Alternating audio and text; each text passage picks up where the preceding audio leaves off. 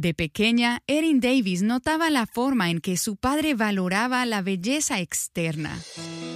Él hablaba constantemente sobre actrices que eran hermosas, siempre con cuerpos delgados y espléndidos. De hecho, me puso el nombre de una actriz de finales de los años 70 e inicio de los 80 que él consideraba hermosa.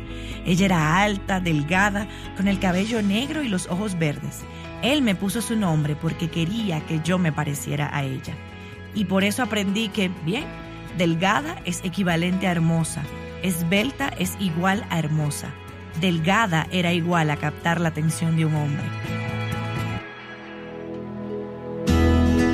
Estás escuchando Aviva Nuestros Corazones con Nancy DeMoss de Walgamoth en la voz de Patricia de Saladín.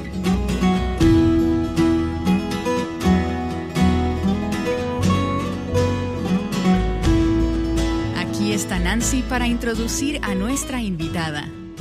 Esta semana estaremos hablando sobre un tema que pienso que es de interés para la mayoría de las mujeres en el mundo. Cuando comencé a leer el libro de Erin Davis titulado Graffiti, asumí que era un libro para jóvenes. Personalmente no sabía cómo podía sacarle provecho. Pero mientras más leía, pensaba, este es un mensaje que yo necesito y este es un mensaje que toda mujer necesita. Quiero que escuches esta serie y que también la puedas compartir con aquellas mujeres jóvenes, más jóvenes que tú, que conozcas, adolescentes, universitarias, jóvenes quienes particularmente han sido influenciadas por lo que el mundo cataloga como belleza. Sí, estaremos hablando sobre la belleza y daremos algunos consejos de belleza basados en la palabra de Dios y aprenderemos a ver este tema tan físico con los ojos espirituales y bíblicos. Y hoy está con nosotras mi amiga Erin Davis. Erin, bienvenida a Viva Nuestros Corazones. Hola Nancy, gracias por la invitación. Es un placer tenerte aquí con nosotros. Erin es esposa de Jason Davis. Jason es director de mercadeo de Revive Our Hearts y ambos estuvieron durante un tiempo involucrados en el ministerio para adolescentes. Ella es madre de cuatro niños, probablemente has visto su nombre escrito junto con el de Dana Gresh y el mío en la guía de estudio del libro Mentiras que las jóvenes creen. Así que Erin es una mujer que tiene un corazón para las adolescentes y mucha experiencia ministrando entre ellas. Pero también Erin tiene un testimonio de cómo Dios ha obrado en su vida respecto a todos estos asuntos. Así es, este es el mensaje que Dios me ha dado a través de mi propio testimonio. Él verdaderamente me sanó y me restauró. Luego Él dijo, ve y cuéntale a otros. Así que este es mi llamado. Y estás haciendo eso de distintas formas. Una de las maneras más impactantes en la que Dios te está usando es a través del blog Joven Verdadera, donde tú eres una de nuestras escritoras. Y si eres oyente y aún no conoces el blog, puedes entrar a www.jovenverdadera.com, así como también a nuestros blogs de Mujer Verdadera y de Maestra Verdadera. Bueno, y has hablado sobre cómo ser mujer verdadera y has interactuado sobre distintos temas pertinentes para adolescentes. Y ahora es un gozo verte, Erin, en finales ya de tus 30, compartiendo la victoria y la transformación que Dios ha traído a tu vida en tantas áreas donde hace 20 años atrás estabas creyendo las mentiras del mundo. Así es. Pudiste haber crecido siendo una mujer muy disfuncional. Es correcto. Pero Dios te ha rescatado y ha redimido tu vida de la destrucción. Y en esta semana queremos hablar de algunas de las maneras en que esto ha sucedido. Ahora, el libro se titula Graffiti, aprendiendo a ver el arte en nosotras y tristemente solo está disponible en inglés. Pero ¿qué tiene que ver el graffiti con la belleza?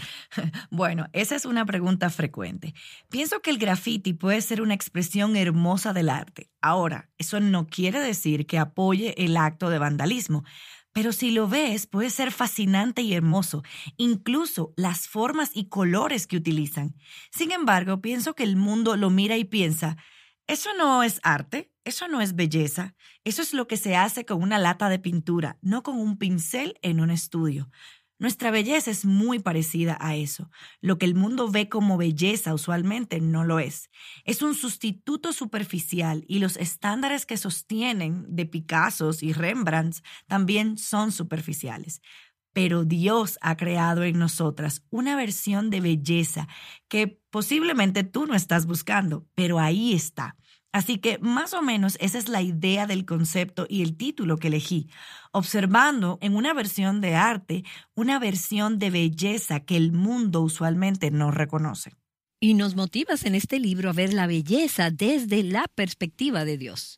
Sí, pienso que esa es la diferencia entre este mensaje acerca de la belleza y todos los demás conceptos del mundo. Este mensaje se fundamenta en la palabra de Dios, porque fue así como encontré libertad en esta área de mi vida, tomando la palabra de Dios y diciendo, muy bien Dios, ¿qué dices tú sobre mi belleza? ¿Qué dices tú en tu palabra sobre mi valor? No sería una exageración decir que desde Génesis hasta Apocalipsis, Él tiene mucho que decir sobre el tema. Porque entre más escudriño su palabra con el propósito de encontrar lo que Él dice sobre mí y sobre mi belleza, las cadenas se rompen. Lo que para el mundo es belleza no se compara en nada a lo que Dios dice en su palabra. Wow. Ahora hablemos un poco sobre la belleza del mundo y la perspectiva del mundo. Nuestra sociedad está obsesionada con la belleza, pero eso no es algo nuevo. No es así. No, ciertamente no lo es. De hecho, uno de los primeros capítulos en el libro explora la historia de la belleza. Existen algunos conceptos extraños en las culturas del pasado. En el tiempo de la reina Isabel I de Inglaterra, por ejemplo, se colocaban arsénico en sus rostros. ¿Y por qué? Bueno, resulta que querían tener la piel muy, muy, muy blanca y pálida como la de la reina Isabel. Así que el arsénico te mataría y ahí entonces tendrías una piel pálida. Así es, es verdad. De hecho, las mujeres morían por esa razón. El maquillaje de Cleopatra era hecho de huevos de escarabajos. No sé de qué está hecho nuestro maquillaje hoy en día, pero probablemente provenga de algo igual de aterrador. Durante la Segunda Guerra Mundial se ponían salsa en las piernas para que parecieran bronceadas. O sea que miramos atrás y pensamos, ¡Qué locura! Eso es ridículo. Incluso solían alarse el cabello desde la línea capilar porque la moda era tener entradas altas y pronunciadas. Increíble. Pero, pero pienso que si observamos nuestra sociedad actual y las locuras que hacemos para vernos bellas, parecieran menos descabelladas las de 100 años atrás. No obstante, las normas de belleza siempre están cambiando y las personas intentan casi todo para lograrlo. Y ciertamente no es nada nuevo. Así que las personas hacemos lo que sea para sentirnos hermosas. Es correcto, lo haremos. Para estar a la altura de un estándar como el que dijiste que está constantemente cambiando. Así es. Recuerdo una vez hablar con una mujer que concursaba para Miss América. Y no diré de qué año, pero en ese tiempo ella se encontraba compitiendo en dos concursos de belleza diferentes. Y ella me contaba cómo los estándares de estos concursos, que tenían una diferencia simplemente de uno o dos años entre ambos, mm. eran tan distintos. Para uno de los concursos, ella tuvo que realizarse una cirugía estética para cumplir los estándares de belleza. Pero luego, cuando compitió en el otro estado, ambos dos grandes estados en Estados Unidos de América, le exigieron deshacer la cirugía estética que se había practicado que el otro estado demandaba. Y tú nos contabas de estos conceptos cambiantes de lo que se considera hermoso.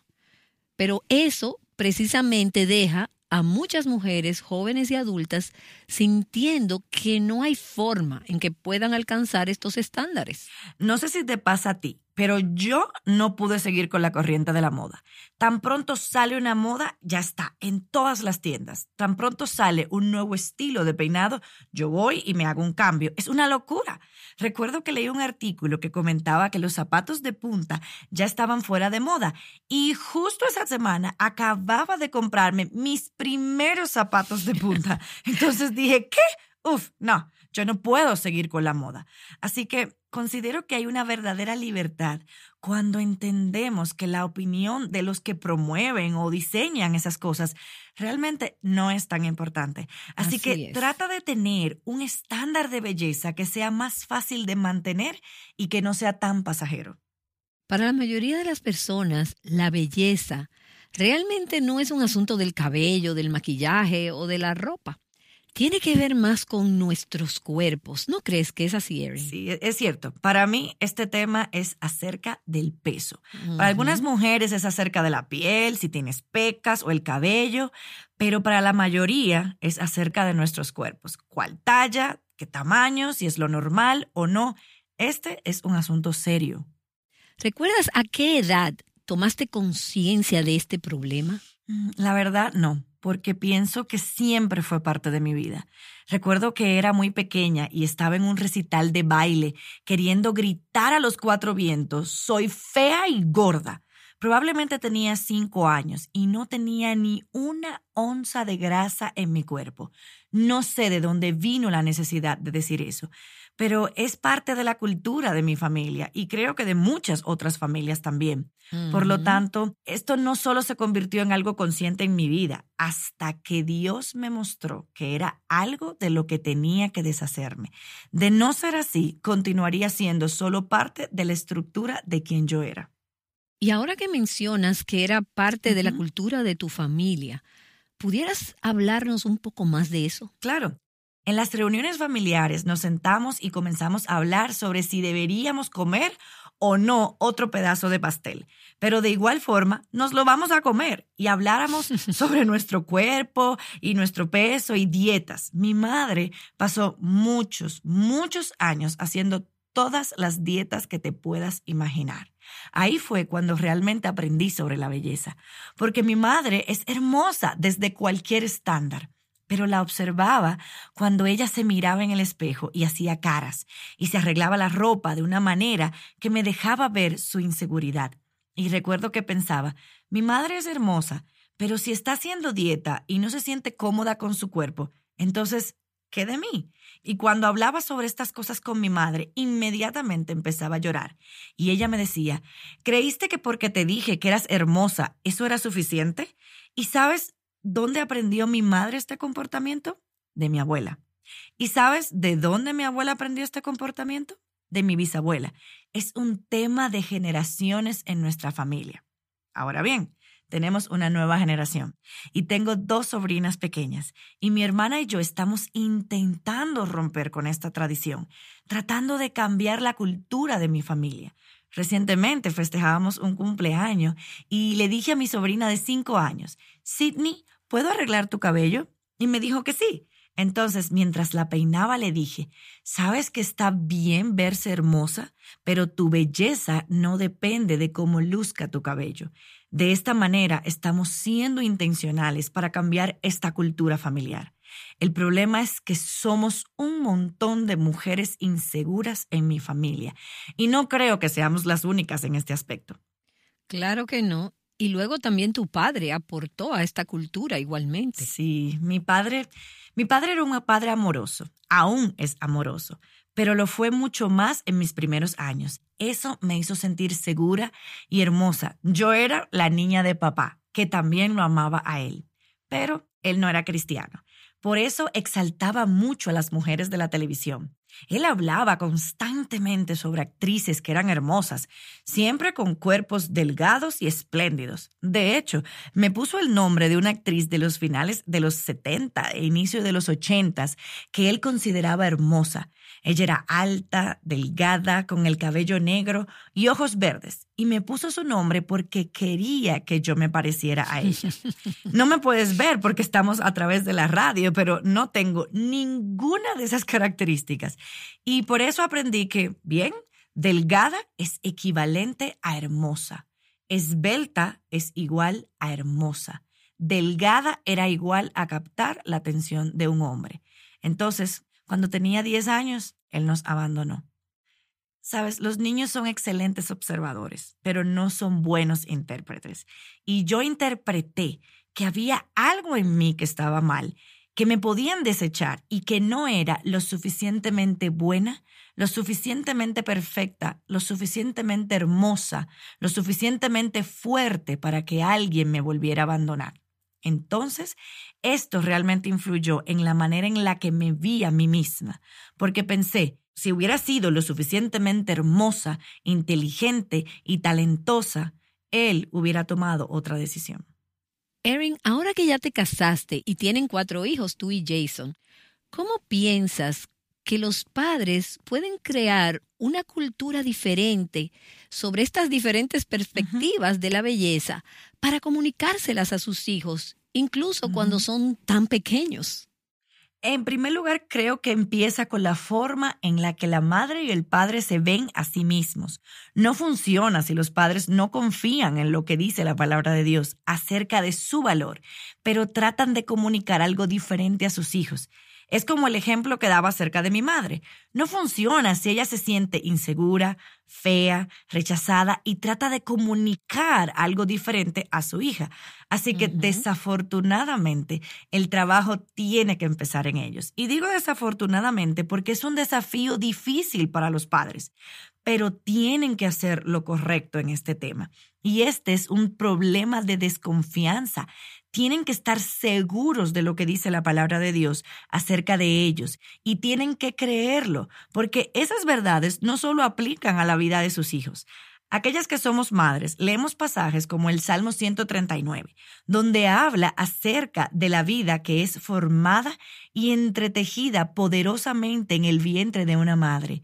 Y aquellas de nosotras que hemos llevado a nuestros hijos en el vientre pensamos, wow, eso es tan real acerca de la creación de mi hijo. Sin embargo, esa no solo es la historia de la creación de tus hijos, esa es la historia de tu creación. Así que tienes que abrazar esa verdad en tu propia vida. Pero también hay que ser muy, muy conscientes de las cosas a las que les asignamos valor. Amamos a las niñas pequeñas y ellas tienen una versión de belleza muy fantástica, pero quiero motivar a las madres a guardar su boca y asegurarse de decir cosas como, oh, qué hermosa oración hiciste. Wow, pude ver la compasión que mostraste hacia tu hermano. O, Wow, noté que leíste tu Biblia y tuviste tu devocional hoy. Cuando digas, te ves hermosa, me gusta tu peinado, amo cuando te pones ese vestido, recuerda expresar aún más las cosas que son realmente importantes. Esto no significa que nunca debemos afirmar cosas físicas. De hecho, considero que debemos hacerlo. Realmente estás hablando sobre identificar y afirmar la belleza interna y las evidencias de la gracia de Dios en las vidas de tus hijas. Así es, porque especialmente los niños, aunque todas lo hacemos, se alimentan de los cumplidos y afirmaciones que se le hacen.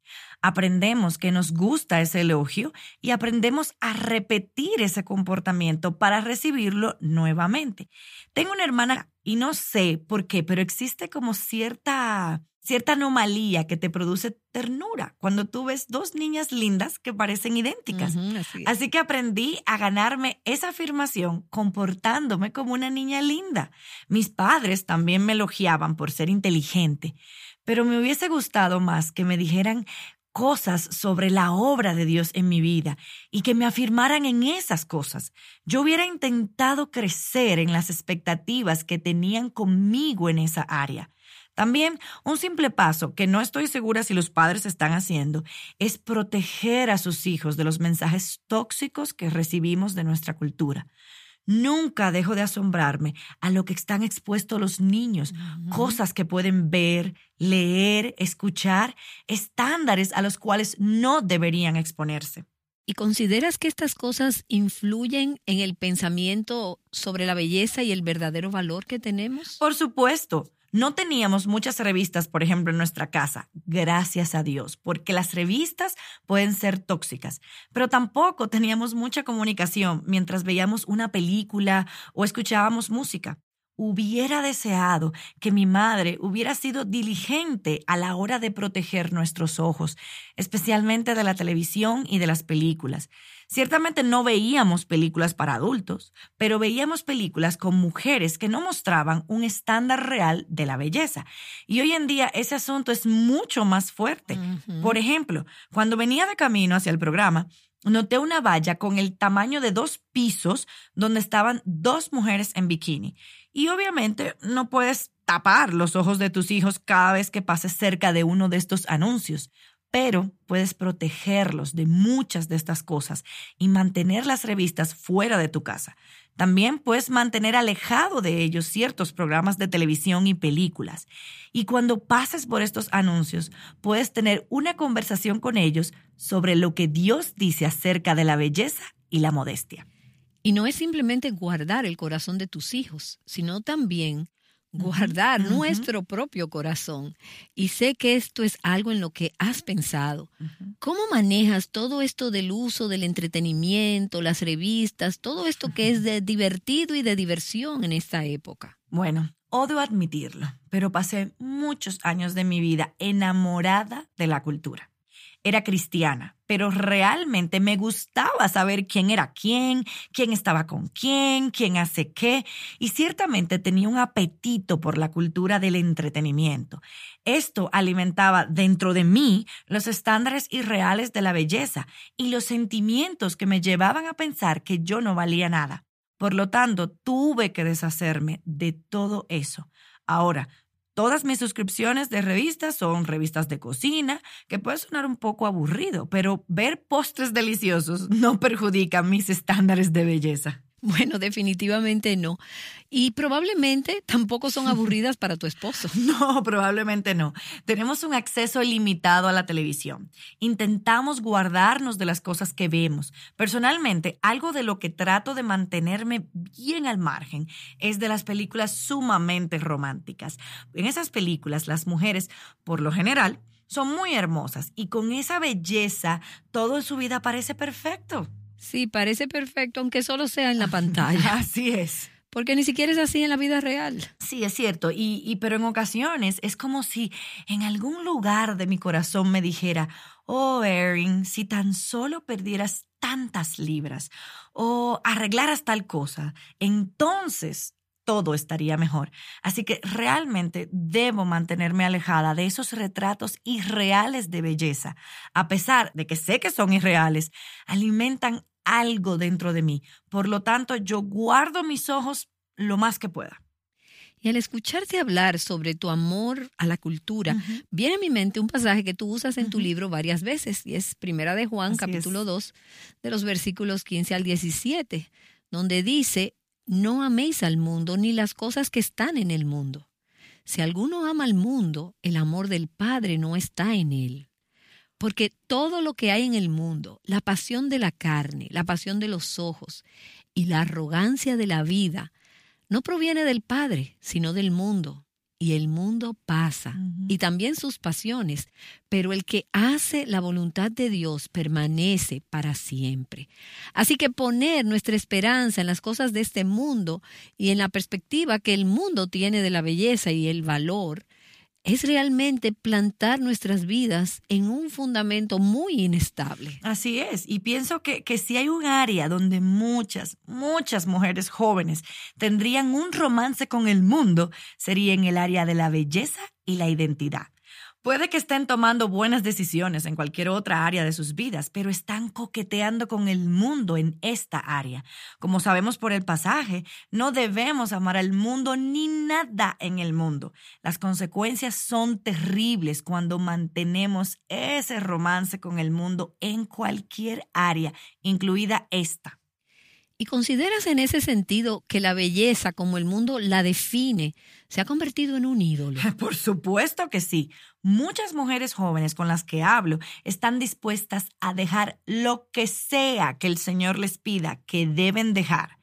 Pero cuando se trata de la belleza mundana, te encuentras con varios puños cerrados y un semblante decaído porque sienten como esto es lo que yo quiero ser Aquí es donde quiero encontrar mi valor. Esto es lo que significa la belleza. Esto es lo que vale la pena. Y esto es absolutamente un ídolo. Y mencionas en tu libro la historia que Jesús contó en Mateo capítulo 7 sobre el hombre que construyó la casa sobre la arena. Y esa es una imagen muy poderosa de lo que muchas de nosotras como mujeres estamos haciendo hoy. ¿No crees? Y es por eso que somos inseguras, porque hemos construido nuestras vidas sobre un fundamento inestable que no es seguro. Es débil porque está construido sobre el cambio, las arenas de este mundo y su cultura cambiante. Claro, si construyes tu identidad y valor sobre cualquier otra cosa fuera de lo que Dios te ha llamado a hacer, se filtrará en tus manos como arena. Será así. Sabemos por Proverbios 31:30 que la belleza no son hacer abdominales o cuántas sentadillas hagas o cuál crema antiarrugas te pongas en el rostro. La palabra que utiliza la Biblia para describir la belleza es fugaz que se va en un instante. Con el tiempo, la belleza mundana se desvanecerá. Si construyes tu identidad basada en los logros, no puedes lograr lo suficiente como para superar a todos los que te rodean. No puedes ser la mejor en todo. No puedes correr la carrera y ganar todos los premios y galardones. Si la construyes con base en los elogios de los hombres, nunca será suficiente. ¿Por qué? Porque somos tan volubles como se puede ser. El hombre te va a amar en un momento y al siguiente no. Ellos buscarán a alguien más. Así que todos estos castillos de arena que construimos no funcionan. Solo hay uno que sí funciona. Y afortunadamente Dios construyó un fundamento sobre cuán valiosa eres en su palabra. Y esto no significa que Dios no ame y no promueva la belleza. Pero el punto es que es un tipo de belleza diferente. Y eso es lo que queremos conversar con Erin Davis en nuestro próximo programa. Estoy tan agradecida de que Dios nos permite hablar a los corazones de las mujeres acerca de temas como este. Hemos podido tratar tantos temas relevantes, importantes, por ya más de seis años aquí en Aviva Nuestros Corazones. Y si tienes alguna pregunta o hay algún tema en el que quieres profundizar, Puedes buscar en nuestros archivos, puedes ir a nuestro sitio web, las necesidades con las que estás lidiando, los retos que enfrentas o algún otro tema que te interese. En avivanuestroscorazones.com tenemos recursos disponibles para ti. Allí tienes acceso a las transcripciones y a los audios de los programas y muchos recursos relacionados, artículos, videos, libros, entre otros. Este archivo de recursos existe porque año tras año, mes tras mes, día tras día, oyentes como tú han apoyado a Viva nuestros corazones.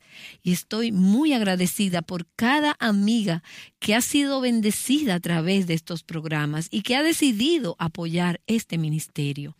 Esto es lo que hace posible que más mujeres puedan escuchar el mensaje de libertad, plenitud y abundancia en Cristo.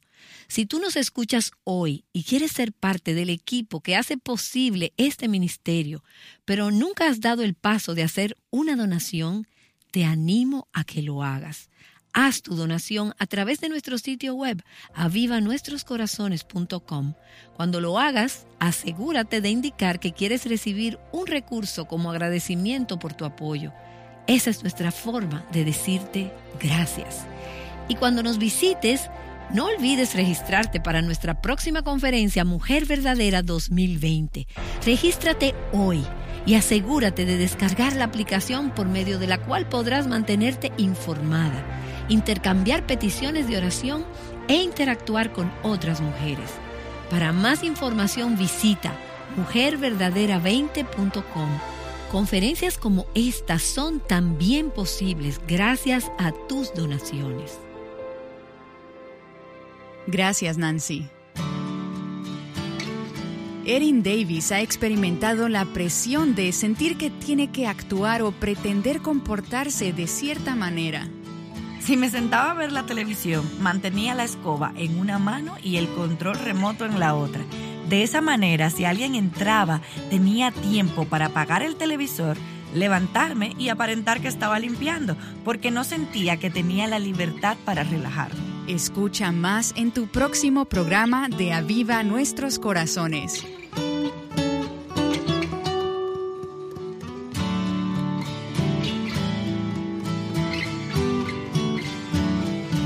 Adornando el Evangelio juntas. Aviva Nuestros Corazones con Nancy DeMoss de Walgamoth es un ministerio de alcance de Life Action Ministries.